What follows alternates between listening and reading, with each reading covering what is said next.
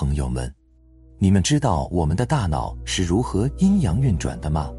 众所周知，人一直被大脑和潜意识所驱使，而万物皆有阴阳，大脑和潜意识即是阴阳，也包含着阴阳。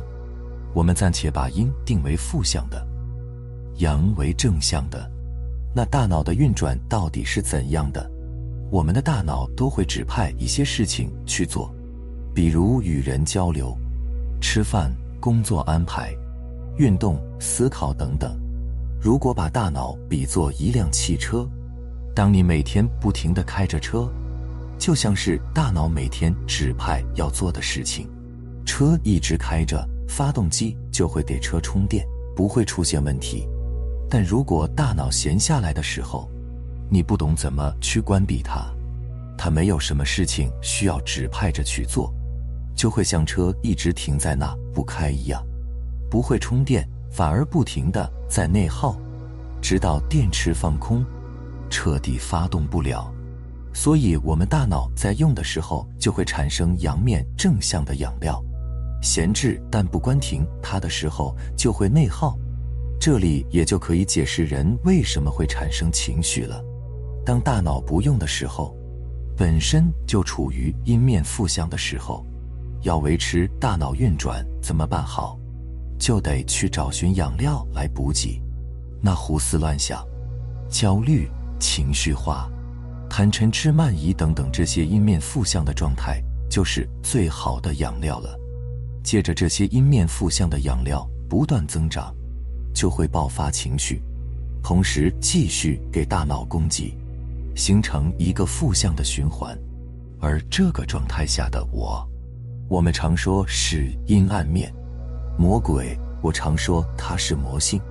当搞清楚大脑的这个运转机制以后，你才会真正明白，什么叫做一念魔一念佛。人本自具足，不论是佛性还是魔性，我们每个人身上都存在。只是我们一般人都是魔性占据我们大脑的时间偏长，所以有些人就会情绪化严重，而有些人无论是前世先天的还是后天修行的，自身的佛性大于魔性的时候，就会长生欢喜心，理解并且接纳一切众生，并且这种人你发现在社会上总是会有所成就和作为的。最厉害的当然是古今佛祖圣贤大德之人，他们是完全用佛性掌控了魔性，就是所谓的降服其心，才能去普度众生。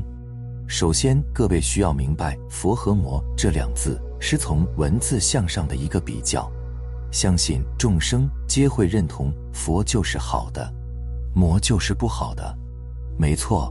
但是这只是有违法的理解，可若是站在无为法来看，佛和魔没有分别，因为皆一个体性，当体即空。那为什么要让各位去悟佛和魔这二字呢？我们做个转换就更容易理解。佛咱们用正念代替，魔用妄念代替，那一念佛也是一念魔，其实就是说。正念也是妄念，相信很多人看到这，肯定认为这是谬论。别着急，我们再结合一下那句经典：“色不异空，空不异色，色即是空，空即是色。”来看，你会更容易理解。色是什么？是物质，也可以说是无名。自然妄念可以认为就是色。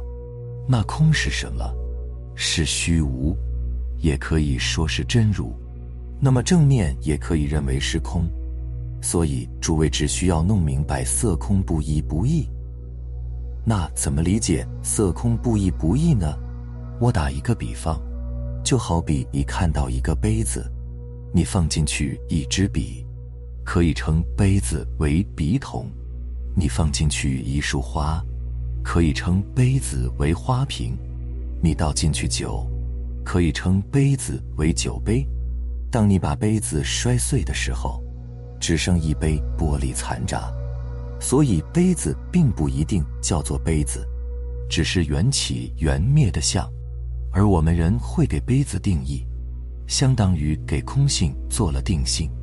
你认为是花瓶，就是花瓶；你认为是酒杯，就是酒杯；你认为是任何，就是任何名称，皆是名字像而已。同样的道理，我们很多人会认为自己很失败，觉得遇到大坎过不去，定性自己命苦。之前做了很多错事，会定性自己倒霉；如果被爱人欺骗，就定性自己愚痴眼瞎。可颠倒来看，都是空性。命苦、倒霉、酒瓶、花瓶，其实都是定性的名字相，本来就是没有的，只是个像而已。所以，我们人就像杯子一样，一切皆有可能。这叫做空生妙有。老子说：“山之以为器，当其无，有气之用。”我们能称之为气，是因为气中间是有空间，我们才能称之为器皿。就像大家都知道杯子是由玻璃制成的，但是别忘了，因为杯子中间是空的、虚无的，所以我们才能称之为杯子。那么玻璃为物质。我们叫它为色，虚无的空间；我们叫它为空，所以由玻璃和空间一起组成的，才能称之为杯子。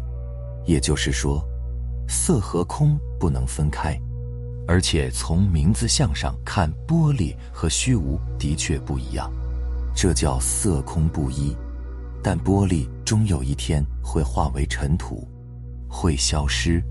所以色本为空，色空不异。既然能理解色空不异不异，那咱们回到一开始，色是无名，是妄念是魔；空是真如是正念是佛。所以一念佛即是一念魔，空有不二，佛魔不二。这里如果你能看懂，当下你就回家了，明白了本心。见到了自信，你会知道有个法界的存在。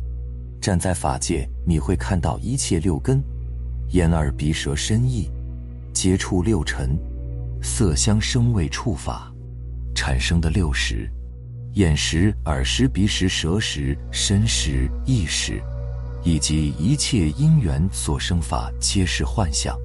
所以才有《金刚经》的这句：“凡所有相，皆是虚妄。”若见诸相非相，即见如来。其实众生皆是本自具足，人人皆具佛性和魔性，皆有正念和妄念。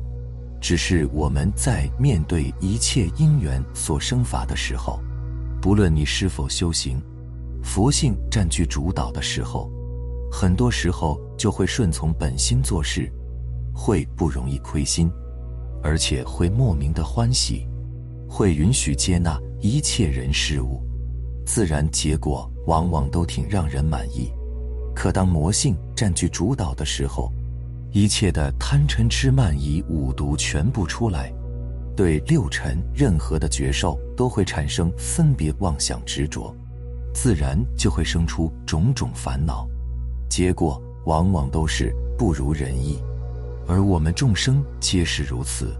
所以我们才需要去修行。说到修行，修的就是我们的过去累生累世的习气惯性。但是这个的前提是需要真正回家，真正的顿悟，然后再去修习气惯性，这叫顿悟气修，才是真谛。不明白本心，没见到自信的有缘人，也不必着急。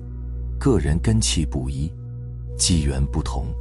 渐次修习经典经文的过程中，不断的去触碰感知善知识，待到因缘具足的时候，一定会拨开云雾见天日。好了，非常感谢你能看到最后，希望可以对你有所触动和启发。我们下期再见。